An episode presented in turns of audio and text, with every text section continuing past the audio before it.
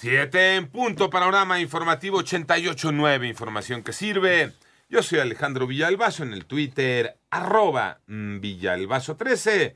Es martes 30 de agosto, Iñaki Manero, ¿cómo te va Iñaki? Vámonos con el panorama. Nuevamente, al defender la estrategia de seguridad del gobierno federal, la titular de la Secretaría de Seguridad y Protección Ciudadana, Rosa Isela Rodríguez, afirmó que la frase abrazos no balazos no implica impunidad para quien comete delitos, sino que haya sanciones, pero siempre con respeto a la legalidad y a los derechos.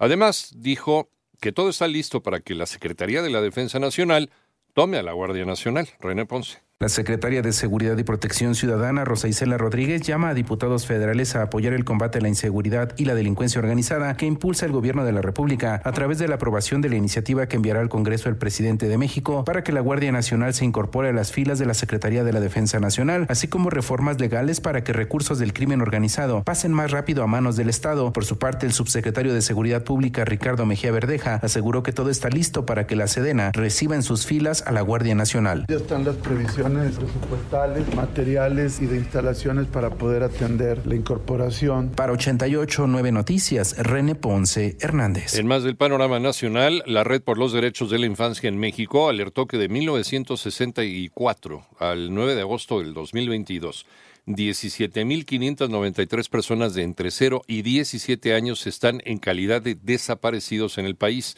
El Estado de México, Tamaulipas y Jalisco son los estados con el mayor número de menores desaparecidos al concentrar el 39.3% de los casos. Y tres personas fueron asesinadas, una más resultó herida al interior de un hotel, esto es en el municipio de San Andrés Tuxtla, al sur de Veracruz.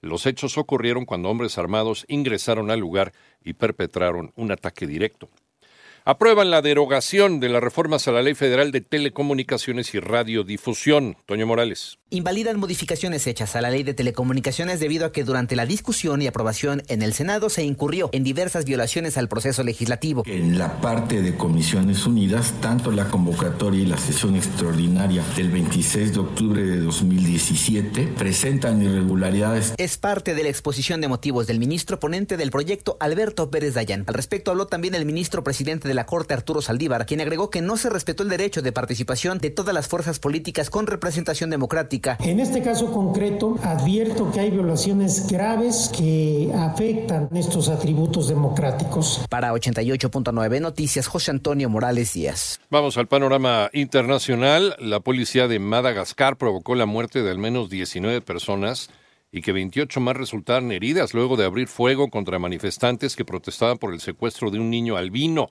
informaron fuentes locales y médicas. Y al menos una persona murió y 11 resultaron heridas durante las protestas que estallaron ayer en la localidad de Petit Roth, al oeste de Haití. La manifestación fue convocada a raíz del alza de precios de productos básicos y la inseguridad general que afronta este país. Militares ucranianos bombardearon lugares situados en el posible itinerario que sigue la misión del Organismo Internacional de la Energía Atómica para llegar a la central nuclear de Zaporilla. Denunció hoy martes Vladimir Rogov, miembro del Consejo Principal de la Administración de la provincia homónima. Miguel Díaz Canel, presidente de Cuba, informó del fallecimiento a los 60 años de Camilo Guevara March, hijo de Ernesto, el Che Guevara.